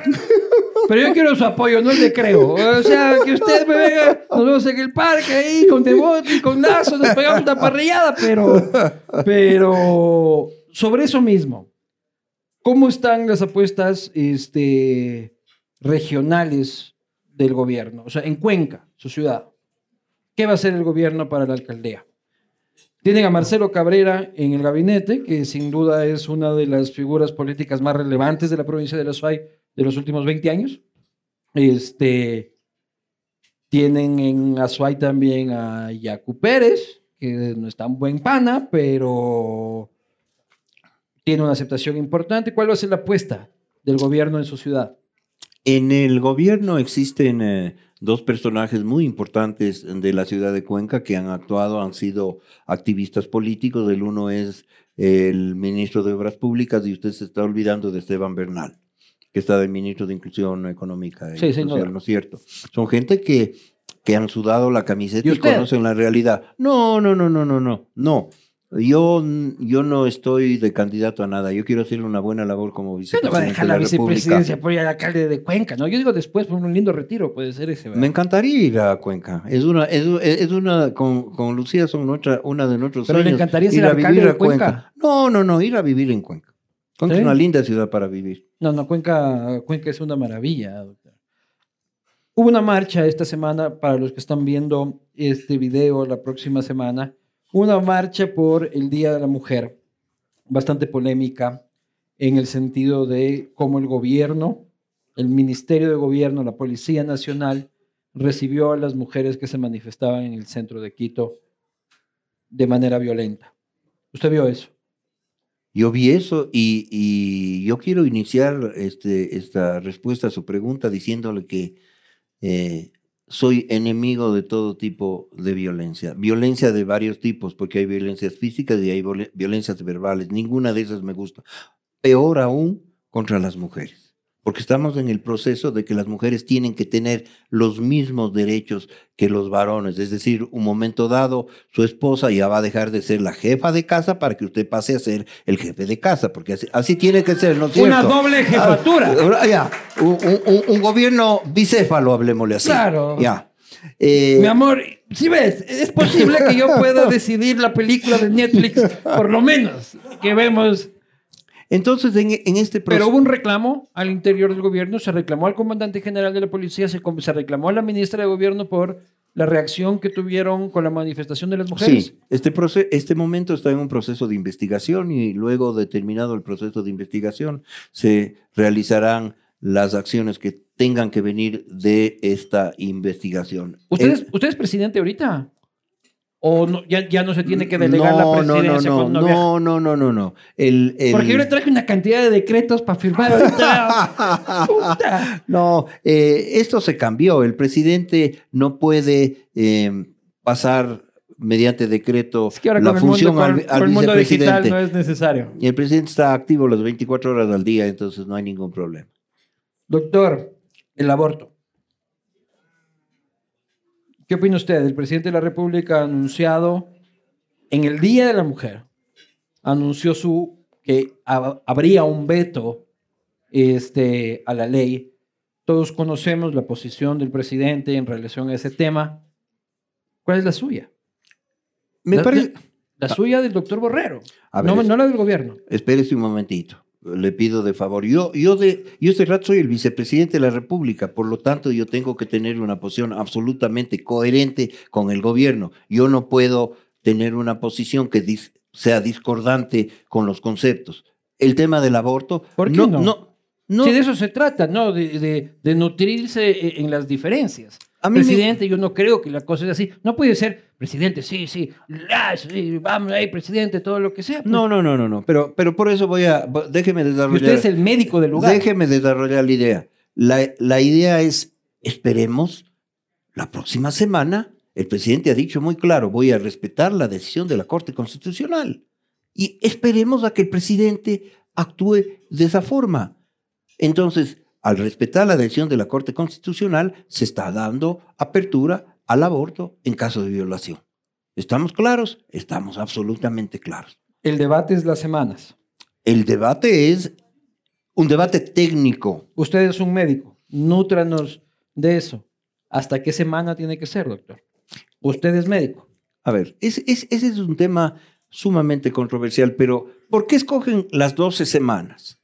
Escogen las 12 semanas porque en ese momento no hay la interconexión del desarrollo cerebral con las sensaciones ni con la conciencia. A las 12 semanas el bebé todavía no tiene una unidad entre el, cerebro y, y, las interconexiones neuronales. Las 12 semanas han puesto como un tiempo entendiendo que el proceso de desarrollo del bebé en la pancita de la madre toma más que el primer trimestre. El primer trimestre es las 12 semanas. Entonces, expertos, científicos han establecido, no solo en el Ecuador, sino a nivel mundial, estaba leyendo hoy día qué pasa en los otros países, pero también entendemos que cuando llegue el caso, el médico, aquí tengo entre mis amigos un extraordinario ginecólogo que sabe esto mucho más que yo, el médico va a hacer un análisis de determinar en qué semana está el, el embarazo para, porque se hacen exámenes, no es que llegan así y dicen, bueno, ahora vamos. No, no. Pues. Entonces le, le, hacen un análisis ecográfico. 12 semanas, dice usted, que es las semanas que a usted le parece. No que a mí me parece, es las semanas que han tomado decisiones así en muchos países ¿Cuál le parece en bases científicas. Yo creo que a esos temas no debemos de entrar porque son temas muy polémicos. Por eso mismo entro, pues, porque no voy a entrar a, a problemas de aquí de hablar del Espíritu Santo. El- la verá, la es que el tema del Espíritu Santo es mucho más complicado. Es mucho más polémico, eso está exacto, claro. exacto, sí que, sí que es complicadísimo. Doctor, ¿a qué semana usted cree que debe ser la mejor semana para interrumpir un embarazo producto de una violación? Las 12 semanas desde el consenso que se ha manejado en el mundo entero. Y usted coincide con Por esta, re- por, este, por esta relación de desarrollo neuronal. Y la Asamblea ya ha tomado esa definición. O sea, esa, ahora eso ya es... Por ahí va el veto, dice usted ya. Yo no soy el presidente Guillermo Lazo. Eso le tiene que preguntar al presidente cuando el presidente le invite. Eso no va a pasar nunca, así que le pregunto a usted, porque usted le, puede pasar la pregunta. Yo le voy a decir que acepte la invitación. Ya. Doctor, el embarazo en otras condiciones. No, primero, eh, me, me faltaba una cosa. Las 12 semanas, yo entiendo el concepto que puede usted tener desde, desde la técnica, desde la medicina, desde la ciencia, que es la que, la que nos está diciendo ahorita. Las 12 semanas son tres meses. ¿Ya? ¿No Dos cierto? semanas del terminado el primer trimestre. Así es. Sí. Así es. Cuando yo tampoco soy experto en esto, pero me pongo esta posibilidad hipotética, ¿ya? Una mujer cuando es violada, en muchísimos de los casos no dice al día siguiente fui violada, especialmente si es que ese tipo de violencia se cometió puertas adentro de casa, ¿ya? Sí pueden pasar más de 12 semanas hasta que se pueda tomar la decisión, hasta que esa mujer atacada y violentada tenga la posibilidad de denunciar, de salir de casa, de alejarse del agresor y de decir, esto fue una violación. Es lo que creo yo, sin ser experto. Me parece que tal vez tome más tiempo. Ese es un tema ya complejo, porque usted eh, lo dice muy bien. A veces se permanece oculto el problema. Se permanece oculto, pero de lo que yo pude leer, la Asamblea ha dado, en el caso de violación, la salvedad de que sean también 18 semanas, sobre todo en el caso de niñas y en caso de personas que están en, en el- en Discapacidad. la población rural. En la población rural. Entonces, Eso lo van a respetar entonces. esa, esa respuesta yo no la tengo porque el presidente es el que va a decidir qué es lo que va a hacer. Mi- mi- mi- El presidente o la primera dama. el presidente de la República. El presidente de la República. Siempre conversamos con las esposas. ¿Usted no conversará con su esposa? También conversa. Yo recibo cuando, órdenes. Cuando yo ella no- le deja. Claro, yo recibo órdenes. No, mentira. Doctor, para terminar el tema del aborto, la última y única pregunta. ¿Qué opina usted del aborto en otros casos que no sean los de este, por violación? Es decir, por libre decisión de una mujer de interrumpir su embarazo. No, yo soy un defensor de la vida. Yo soy un defensor de la vida y yo creo que ese concepto hay que, hay que mantenerlo. No podemos llegar al, al tema de que yo tuve relaciones sexuales y voy a interrumpir el embarazo. Para eso yo creo que la gente tiene que tener eh, cuidados previos. Ahora los jóvenes tienen todas las herramientas para que no se embaracen. Cuando Y- usted era joven siempre se cuidó. Cuando yo era joven siempre me cuidé en muchos aspectos. No digo en el sexual, Vidoc. En el sexual, usted sabe que en mi Ya época... sabe que al rato quita la calentura, la farmacia está cerrada y la cosa se complica. Bueno, en mi época no había muchos métodos anticonceptivos, había uno solo, ¿no? Entonces, ¿Cuál era el que había? eh, los preservativos, pues, los preservativos. Y mis- yo tengo cuatro hijos y todos mis cuatro hijos han nacido dentro del matrimonio. Claro. Entonces el preservativo funciona. Entonces, lo que- la conclusión de eso es de que el preservativo ha sido probado por el vicepresidente de la República. Y este ¿Qué, realmente, es. re- realmente funciona. Perfecto, doctor. La marihuana, mira. Cuando entraron sus perros, aquí había un poco de gente que estaba preocupadísima, en realidad, porque no sabían si buscaban bombas a los bolsillos de los que estaban aquí. Pero, ¿qué opina usted de la marihuana? A ver, eh, yo opino que el, cannabis, porque aquí tenemos que distinguir dos cosas, entre la marihuana y el cannabis. La, el cannabis es la sustancia que nos sirve desde el punto de vista médico. Y eso está absolutamente comprobado para una serie de patologías, sobre todo de índole neurológico, como es el dolor y otras más. Soy absolutamente partidario, de hecho, y hay una ley que posibilita la utilización Pero falta el reglamento. del cannabis. Por eso, eso, eso, eso tienen que hacer. Eso es- está en sus manos. Eso tienen que hacerlo. En cuanto a la marihuana, yo no sé fumar, nunca he fumado un porro, pero creo que la gente Pero tiene... también vienen en brownies y en otras formas. He visto, he visto en otras partes, nunca, nunca he llegado a consumirlo.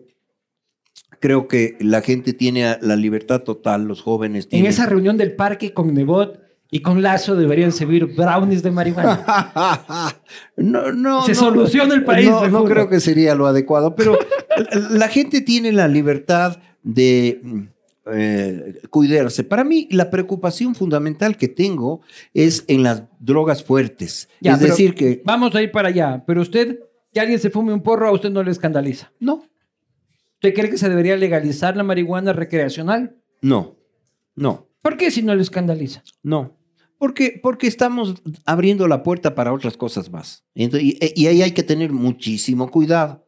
Lo que sí, vuelvo a insistir, debemos utilizar el cannabis El otro- como droga, como una sustancia medicinal. El otro, yo no fumo marihuana, doctor, por si acaso, ni le, ni, ni le traía ni nada. Este, pero el otro día veía un video de un famoso rapero estadounidense que se llama Snoop Dogg, conocido precisamente por ser un activista de la marihuana. Y decía una cosa que en realidad es cierta. O sea, si tú encierras en un cuarto a dos personas que se odian y los haces fumar marihuana, es muy probable que lleguen a consenso, se caguen de risa y la pasen bien. Si pones una botella de trago en la mitad, Se es probable que se maten. El parque, Nebot, Lazo, marihuana. Solucionamos el país. Va- Con va- correa sí, no, con correa ni marihuana. no, Le ponemos burundanga y la marihuana ese. Es complicado. El resto de drogas, decía doctor. Yo soy enemigo del resto de drogas. Les he dicho siempre a mis hijos, les he dicho a mis estudiantes y, y yo practico lo que digo, ¿no? Es decir, las drogas le conducen a un abismo sin fondo que después terminan con los escenarios que vimos en Guayaquil hace una o dos semanas que les tenían a personas adictas con cadenas porque ya les han abandonado las familias. Entonces, soy un enemigo total de la utilización de la ¿Hay alguna de la droga droga. que genere más daño neuronal? Ya hablando ya médicamente. Todas producen problemas de daño neuronal, pero, pero hay otras como el, el, eh, no sé si usted se acuerda del LSD o el éxtasis o el opio. No, no me acuerdo. Ah, Bueno, entonces... Nunca me he eh, acordado. le, le traigo, le traigo a la memoria porque esas sí son muy peligrosas, porque desconectan el sistema, el sistema neu- El éxtasis nervioso. desconecta. De- de- de- claro. Por eso, es- por eso usted comienza a sentir y percibir una cantidad de, de situaciones irreales. Entonces le lleva a la persona a otro mundo y puede que un rato se quede en ese mundo y no regrese jamás. Usted, desde la neurología, puede identificar, no desde la psiquiatría, porque a veces puede existir la confusión de que comportamientos extraños de una persona solo responden a patologías psiquiátricas, que es otra línea de la medicina, este, o a cosas de que no le funciona el cerebro, que es lo que corresponde a lo suyo. ¿A Vladimir Putin le está funcionando el cerebro? Me parece que él tiene el cerebro este rato predispuesto para, para hacer el, el- el daño, para hacer el mal. Es, es, es, es una situación que estamos viviendo lamentable en que se esté destruyendo gente, se esté bombardeando hospitales, eh, personas que están saliendo. Es decir, la, la guerra que estamos viviendo es, es una guerra sin razón. Estamos en la pandemia. Estamos en pandemia, por favor. Ahí se, se No, y aparte de que estemos o no cantidad de estemos, gentes. no entras a bombardear un hospital de no, niños. y de- no, no, no, no, y- no. Son, son los fanatismos, ¿no? Son los fanatismos que, que a veces enseguecen a las personas. Pero usted cree que él está, él tiene un problema psiquiátrico, no neurológico. Eso es lo que quiero entender. O sea, si es que viene Vladimir Putin y le pide cita a usted, usted lo deriva a un psiquiatra. Si Vladimir, primero lo dijera, yo ya no entiendo, presidente Putin, porque estoy de vicepresidente del Claro. Ecuador. Eh, creo que necesitaría un psicoterapeuta o un psicólogo. Sí. ¿Y por qué se negaban al principio a reconocer que el enemigo era Rusia? Al principio las declaraciones generales del gobierno eran, sí, este, lo que pasa es que todo bien, pero Putin hay que ver. Porque entendamos que el Ecuador exporta un millón doscientos, mil doscientos millones de dólares a Rusia. Yo entiendo. Eh, o sea, esa es una parte importante, pero el presidente desde el primer día, desde el primer día condenó la invasión a Ucrania. En eso, en eso hay hay que ser absolutamente claros. O sea, el canciller, el presidente han sido absolutamente enérgicos en condenar una invasión a un, a un país soberano. Doctor, ¿y si es que se arma la tercera guerra mundial, qué hacemos?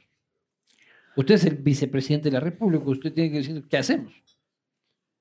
Si se arma la tercera guerra mundial, que esperemos que no se arme, va a ser un tema muy complicado porque sabemos que este es un problema ya de destrucción masiva a través de misiles. O sea, mi, mi concepto, no soy un estratega de guerra, pero creo que ya no va a haber el, el- el enfrentamiento que estamos viendo ahora entre los tanques y la resistencia, sino simplemente hay misiles que pueden viajar dos mil kilómetros de una ciudad a otra y hacernos desaparecer. En O sea, 30 minutos. Claro. La Embajada de Estados Unidos está en contacto con ustedes sobre este tema. Escuché unas declaraciones del embajador de Estados Unidos diciendo precisamente que lo único que podemos hacer los ecuatorianos es fortalecer nuestra democracia y básicamente tomar postura por el lado obvio, para mí, ¿no es cierto? Este, ¿Han sentido de parte de la Embajada de Estados Unidos una cosa como, "Está- eh, ¿estás con nosotros o no estás con nosotros? No, esa presión no existe. Existe una muy buena relación con la Embajada de Estados Unidos y con varias embajadas en, en apoyo al gobierno, por ejemplo, para combatir el narcotráfico. La Embajada rusa. La emba- Embajada rusa ha tenido El conversaciones embajador ruso previas. ya te prohibida la entrada en Carondelet. No, el Carondelet no ha pe- prohibido la entrada a, A la posta embajada. déjeme decirlo. A la posta porque sus razones tendrán. Sí, sí, sí. Pero las relaciones siguen abiertas con Rusia. Totalmente, así debe ser, así debe ser, porque hay que pensar en los ciudadanos rusos, hay que pensar en los ecuatorianos que están en Rusia, como los ecuatorianos que estuvieron en Ucrania. La obligación del gobierno es velar por los ecuatorianos que están fuera de nuestro país y por los del país. ¿Qué año nació usted, doctor? Perdón, ¿Qué año nació yo usted? nací en 1955. Ah, bueno, ya había pasado la Segunda Guerra.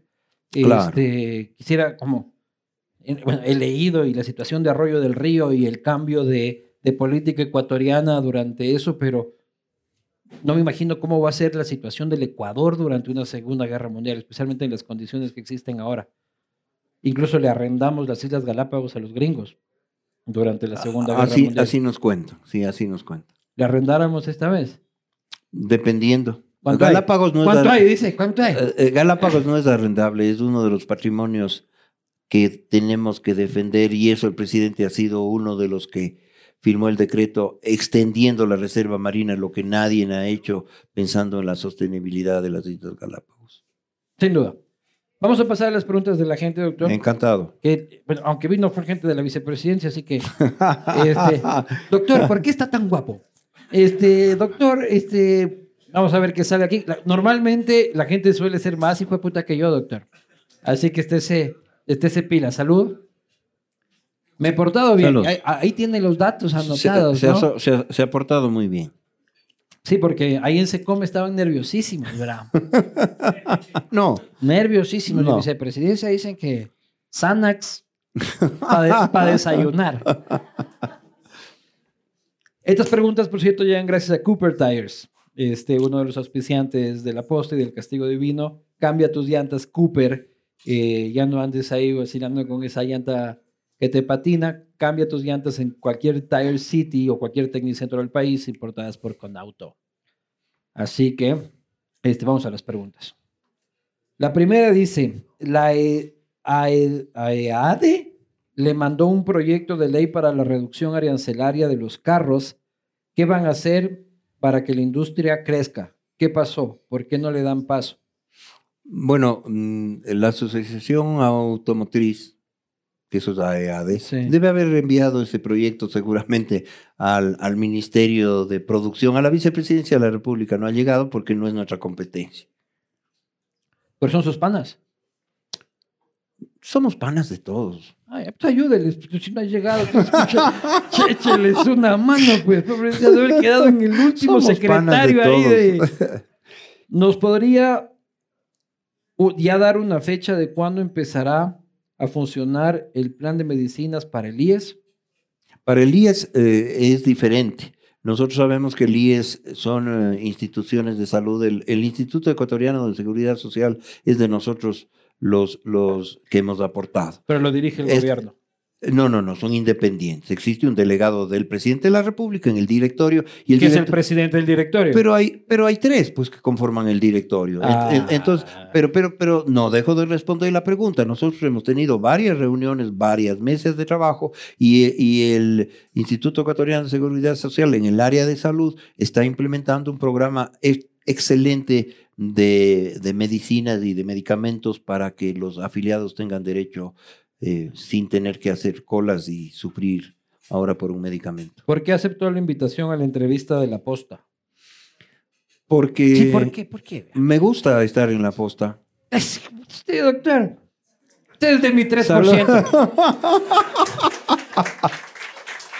Usted es de mi 3.0001%. El problema es que usted vota en Cuenca, creo. No, no, no, no, yo voto en Quito. Ah, ya, perfecto. un Así voto es que más. tiene un voto más o menos. Ya. Depende de hoy. Si me falta uno Depende- o me sobra uno, es usted. ¿Por qué las leyes no son más duras en contra de la delincuencia? Las leyes son eh, eh, generadas y, y- y mantenida el tema de la ley en, en la justicia. La justicia es independiente totalmente del sistema ejecutivo. Nosotros ya hubo un gobierno en que metió mano a la justicia. Nosotros tenemos una posición absolutamente clara. Pero ustedes dijeron también que querían meter mano a la justicia eliminando el Consejo de la Judicatura. En No, no, principio. no, pero esos son conceptos, pero no, no- eso es no meter mano a la justicia, no es poner a su gente, a sus panas, a que dirijan la justicia. Eso no se ha dado. ¿No? No, ni se dará. ¿Segurolas? Seguro las. Ni en Contraloría, ni en el Consejo de Participación Ciudadana, ahí que No. hubo, hubo movidilla, No, no. ¿no? Bueno. Porque ahora tienen un presidente del Consejo de Participación Ciudadana que fue candidato de Creo, ¿no? Las coincidencias de la vida, digo yo, ¿no? Ay, la vida está hecha de Qué coincidencias. bestia, ¿sí, no? La vida está llena de coincidencias. ¿Qué decisiones políticas se han tomado por la guerra y cómo va a reaccionar Ecuador cuando termine? Ojalá termine, pero algo más que decir. Hablamos de este tema ya, pero sí tiene Y algo yo creo que hay que resaltar la labor que ha hecho la Cancillería y el canciller. Espectacular. Espectacular. O sea, convertir la Cancillería en un cuarto de guerra, trabajar 24 horas al día y conseguir que vengan como 485 ciudadanos, que no es Y fácil. como 20 chinchillas. Y chinchillas y perros y 30 todo. gatos. y- Al- Algo que no es fácil, porque la mayoría de ciudadanos no estaban registrados. Porque cuando Y se hay van- problemas más graves ahí, doctor. Hay, Hay problemas, problemas- de este, trata de personas, Ujú, de ujú. migración ilegal. El trabajo del canciller es bien impecable. Yo que suelo ser crítico con el gobierno cuando corresponde, en este caso no encuentro que criticar. No, En realidad me saco el sombrero. ha sido una, una labor y en- Y en, extraordinaria. carnaval le tocó para colmo. No se movió, el canciller ha hecho una labor, Juan Carlos Dolguín ha hecho una labor extraordinaria. Hay que felicitarle de pie y con aplausos. Sí, sin duda. Míreme a mí yo felicitando a un político. ¿Es verdad que el IES debe 400 millones de dólares? No sé a quién, pero ¿qué hacer para que el IES funcione de manera correcta? Usted dijo que el IES no es de ustedes, pero manejan la presidencia del directorio. Pero este, el IES debe 400, no sé si es que debe a la gente. ¿Cuánto le deben ustedes al IES? Tengo entendido que alrededor de 5 mil millones de dólares tomaron, tomaron de dinero en, en un gobierno anterior para utilizarlo en la caja fiscal y tomaron dinero de nosotros los afiliados. El presidente eh, lo ha tomado muy en serio el tema del IES cuando regrese al país, él va a, a nombrar a un grupo de personas expertas para buscar la solución, porque yo creo que... Otro primero- estudio actuarial. No, no, es que es importante el saber... en qué- décimo- aquí el, el economista Crespo. Economista, ¿cuántos estudios actuariales han existido? ¿20, 30, 40? Algunos. Pero, pero en este gobierno se va a resolver temas, problemas de gobiernos anteriores. Esos dicen todos. Pues, mi doc. Bueno, pero creamos en que ahora sí se van a resolver. Si usted dice, así ha de ser. 5 mil millones de dólares más o menos usted calcula que es la deuda ahora todavía por el 40% de las prestaciones. y yo creo que soy conservador en, en ese número. No sé exactamente cuánto es, pero, pero a esa conclusión llegaron. 5 mil millones de dólares, doctor, Tomaron es- ese dinero para, para el gobierno. El doble, dicen aquí, 10 mil millones. es el doble de la deuda que tenemos con China. Así es, así es. Aquí, equipo de la posta, por favor, verifíqueme el dato, porque no voy a poder dormir. Y. Porque para ustedes todo bien. El problema somos nosotros. Yo también. No, usted no, pues usted ya está eh, jubilado, pues, o sea, ya, ya, Pero ya, no- ya, ya- va a recibir su jubilación. Pero el momento que vaya a recibirme decir no hay plata, pues. Imagínense yo, que faltan 30 años, o sea, yo soy el jodido. Y dale a la pagadera, pues. Así es. No hay que privatizar eso. No creo que es la solución. O abrir el IES a la competencia privada. No creo que es la solución. Lo que creo que hay que hacer es eh, un, un proceso adecuado en el que visualicemos dos cosas, las prestaciones y, el- y la prestación de salud, que son dos cosas diferentes y que esas hay que se, tienen que ser manejadas de manera adecuada. Embarazo de adolescentes, cómo cambiar esa realidad. Es embarazos en general de adolescentes.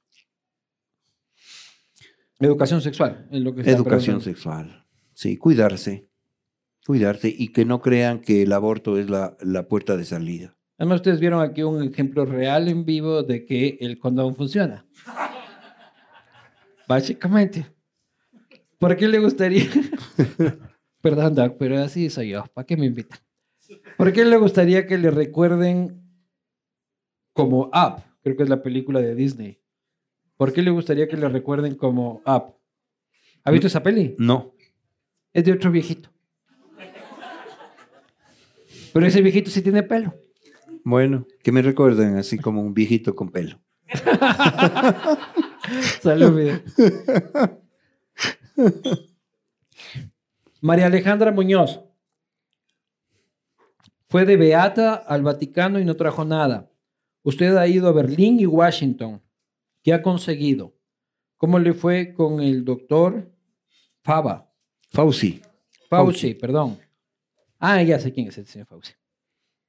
A nosotros nos fue súper bien porque fuimos de trabajo tanto a Berlín, donde yo presenté una ponencia en el World Summit Health que se realiza una vez al año, donde eh, describimos la situación del Ecuador y lo que habíamos hecho. Eso permitió también una serie de interrelaciones para conseguir fondos, eh, por ejemplo, de la Universidad Libre de Berlín, para mejorar, potencializar el, el laboratorio del INSPI nos reunimos con personas para diseñar un programa que está liderando la vicepresidencia que se llama Cirugía Segura con la Universidad de Harvard, es decir, varias cosas. Eso conseguimos en, en Berlín. Luego en los Estados Unidos tuvimos una sola reunión virtual y la una sola reunión virtual fue con el doctor Fauci, porque el doctor Fauci no da reuniones presenciales. Y el doctor Fauci me felicitó a nombre del gobierno, lo cual para mí fue un, un honor que él lo diga, que hemos hecho Pero fue la única reunión que tuvo. la única reunión virtual. Pero fue la única que No, tuvo. virtual. No, Pero estoy hubo aclarando. más, hubo más reunioncitas. Mucho más. Nos, re- no- nos reunimos con gente del, eh, de la eh, Organización Panamericana de la Salud. Luego di una conferencia en el Atlantic Council. Luego estuvimos eh, buscando eh, dinero y hemos conseguido, es un tema muy interesante, más de 20 millones de dólares de equipos médicos que van a ser destinados al Instituto Ecuatoriano de Seguridad Social y al Ministerio de Salud Pública. Nosotros vamos a trabajar, no vamos a pasear. Muy bien. Pasemos estas preguntas que manda el personal de vicepresidencia. Este, ¿cuáles son los restos post pandemia en el área de la salud? ¿Ya estamos en la pospandemia, doctor? No todavía. Porque andamos ahí vacilando, beso de tres y la pendejada. Pero no es que el, el COVID se ha desaparecido, no. No, yo creo que tomar esa actitud es una actitud errada. Las, los indicadores van a ser los que van a permitir decir, hemos dejado de la pandemia para que sea una enfermedad endémica. ¿En qué como la gripe, estamos ahorita? como la gripe, sigue siendo una pandemia y tenemos que seguir vacunando. ¿Por qué estamos, entre comillas, contentos? Porque nos hemos vacunado. Ya existe este rato evidencias para que cambien los aforos, hoy se cambiaron los aforos. 100% en Quito. Sí, lo cual, lo cual es bueno porque las cifras que hemos tenido de pacientes que acudían de 90 mil, 90 mil 250 en una semana han bajado creo que a Nivel 4 pa- mil a nivel 5 país. mil. Nivel país, nivel país. 90 mil en la época de la reciente del Omicron o en la peor En, época de en- la en- pandemia. en la época del Omicron. Llegamos o sea, a tener 90 mil. Ha, ha tenido, o sea, pacientes que acudían a la consulta Ya, con problemas respiratorios. claro. No necesariamente todos UCI esos eran. No necesariamente todos esos eran, pero teníamos un pico altísimo. Esto ha mejorado. Yo, yo caí. Usted también Yo cayó. también caí. Yo también caí. Y se ve eso en la consulta de los pacientes, en la mortalidad y en la ocupación en los ¿A hospitales. quién ha tenido COVID aquí? A ver qué tanto está el- el- la inmunidad del rebaño. Más vale que levanten bastante, pues si no me voy. ¿Quiénes han tenido? ¿Quiénes han tenido? Todos. Aquí estamos cercados por... Todos. ¿Cómo está la situación en este momento, doctor? La situación en este momento está muchísimo mejor. ¿Las UCIs están libres? Las UCIs están con un 23% de ocupación, lo cual es bajo. Cada vez está, es que estamos ya no con pacientes nuevos, sino que estamos eh, con pacientes crónicos que están saliendo. La consulta externa es cada vez menor. Los hospitales ya están abriendo sus otras áreas para la patología. Cuando común- usted común y dice corriente. 23% de UCIs ocupadas, ¿es 23% de camas UCI ocupadas o 23% de UCI ocupado por COVID? Porque lo que pasa es que uno piensa, o sea, uno se olvida muchas veces que las UCIs va a otra gente. O sea, va el que se estampó en la moto, el que tuvo un problema este, grave en el tratamiento de tal, en una operación, lo que sea. Es 23% contando todo. Entendamos, entendamos que anteriormente teníamos el 100% de pacientes que ocupaban UCIs con COVID. Ahora son 23% de pacientes con COVID, que Ah, son ya, pacientes crónicos, que son pacientes crónicos. Ha bajado la tendencia de, de pacientes nuevos. La mortalidad, que es importantísimo, ha bajado. Por lo- ¿Cuánta gente está muriendo ahora de COVID? no tengo la cifra exacta de esta última semana, pero creo que hemos bajado a, a cifras, a cero creo que hay mortalidad de pacientes con COVID. Cero. Sí, sí. Equipo de la apuesta, por favor, Revise. confirma el dato. En el gobierno se está pensando en cambiar a un sistema de salud basado en la innovación digital. Y ya lo dijo, ¿no? Estas son las preguntas que manda la gente de, de- de- de la vicepresidencia. Y hablando de familia, ¿qué tal es su nuera? Dice. Ah, cierto, nunca hablamos del matrimonio. ¿Por qué no me invita, Doc? O sea, esa es mi, primer, mi primera crítica. Es, ¿por qué no? Bueno, tal vez me hubiesen dejado ir, pero ¿qué onda el matrimonio? A ver, la pregunta es qué opina de mi nuera. Yo le debo contar que tengo tres nueras, porque tengo tres hijos varones. A las tres les quiero inmensamente. Y a Jasmine, que es la, la, la nuera nueva, de igual forma. Ellos están felices, escogieron venir a casarse en el Ecuador, pudiendo casarse en cualquier parte del mundo. Y, y yo aclaré desde un principio dos temas que eran complicados. Una, que habíamos dicho que los pobres salgan de la, de la plaza, lo cual yo hice una manifestación pública, que eso fue una decisión de la señora Wedding Planner que yo no compartía. Y segundo, Usted ni se había enterado de eso. para nada. Y, y porque el matrimonio se programó mucho antes de ser ni candidato a la vicepresidencia de la República. Y segundo, que se utilizó dinero del Estado. Jamás. Lo que se utilizó dinero son privados para un matrimonio absolutamente privado. ¿Pero qué tal estuvo la fiesta, Doc? La fiesta estuvo muy bonita y yo siempre en las fiestas tengo una hora en que ya salgo. Mis amigos ¿Se fue estaban- temprano de esa me fiesta? fui temprano, me fui temprano. ¿A qué hora es temprano, Doc? A las seis de la mañana. Ah, claro.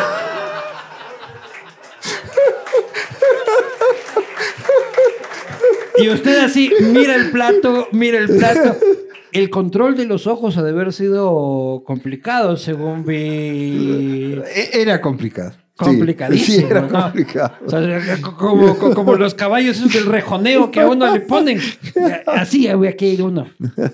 Sí, fue una- una- un lindo evento. Buena fiesta, dice usted. Sí, todo muy lindo porque se quieren. Eso, ese es el objetivo principal.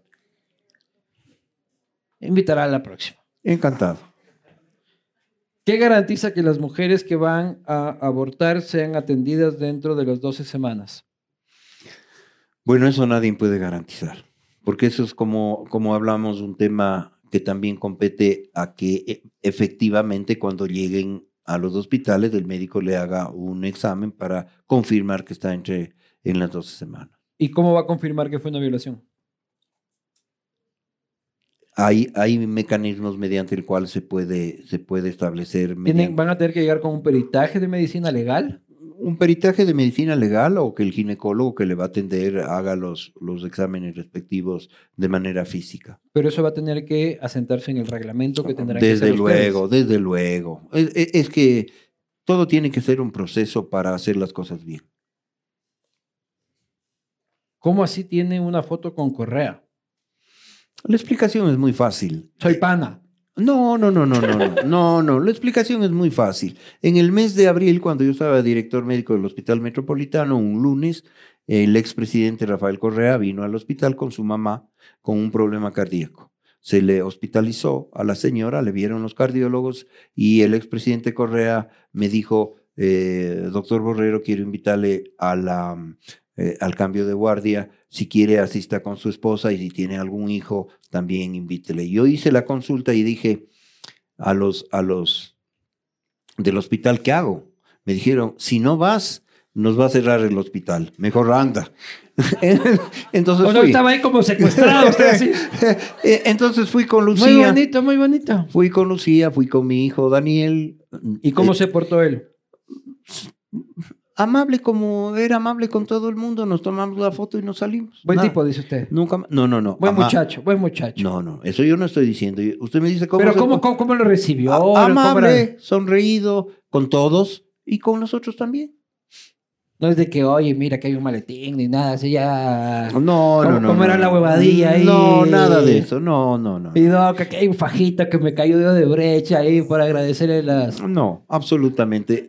Fuimos para lo que teníamos que ir y nos salimos en el momento que teníamos que salir.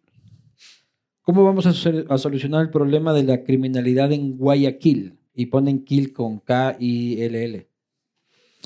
El gobierno está haciendo todo, fortaleciendo los sistemas que ayudan a combatir la criminalidad, entre ellos dotándole a la Policía Nacional de los elementos para los cuales puedan eh, combatir este flagelo terrible y actuar con mano firme en el marco que permita la ley. Viniendo para acá, doctor, adelante de nosotros iba una camioneta de la Policía Nacional, de estas LUF. Correr la pauta ahí a, a Chevrolet. Esa cosa se estaba desarmando, doctor. ¿Ya? O sea, yo me robo un chicle y corriendo le gano a esa camioneta. Y esa estaba en servicio en Quito. Imagínense en la zona rural. O sea, las patrullas del Ecuador están los, que iba a decir más marcas, pero los que compró José Serrano y que por ahí dijeron que también había su huevadilla, este, siguen andando ahí. Es imposible que esas patrullas persigan un auto robado. Usted acaba de clarificar algo. No se ha comprado en los últimos años, ni se ha repuesto. Ni se va a comprar. No, sí, el presidente destinó fondos para comprar. Lo que pasa es que es un proceso. No es que puede mañana llegar y decir, a ver, quiero comprar 100 de estas camionetas de 50 de estos autos. El, el presidente lo decidió, hay el dinero, la Policía Nacional tiene que hacer los procesos e Se va a inmediatamente cambiar la flota entonces. se va a mejorar y no solamente en el tema de vehículos, no tienen chalecos de protección, no tienen balas, no Les tienen armamento. Eh, Por eso le estoy diciendo, pero se está haciendo todos los mecanismos y se ha destinado importante suma de dinero, el presidente ya lo ha hecho, está destinado ese dinero para ese fin. Hablando de José Serrano, paisano suyo, ¿lo conocía? Sí, yo le conocí a José Serrano. Ya así de la vida. No, no, no, de la vida. Le conocí cuando fue ministro de, de gobierno y eh, por... Pero en Cuenca no lo conocía así como No, en Cuenca no lo conocí. vecino Pepito. En Cuenca hay cuen- cuencanos y cuencanos y... ¿Y este, qué, quiere decir eso? O sea que no le conocía, pues. No era ni de mi edad, ni me- de, mi- de mis panas, ni mi amigo, no era nada. Yo le conocí en el gobierno. ¿Cuál es su hijo favorito? Dice. Tengo una hija favorita.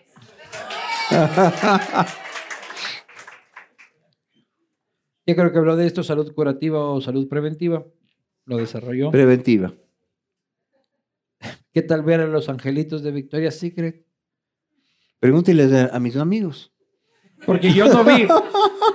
Yo no vi nadita. ¿Cómo hacer que gente que gente no metida en la política quiera entrar en la política? Es contra mí, creo.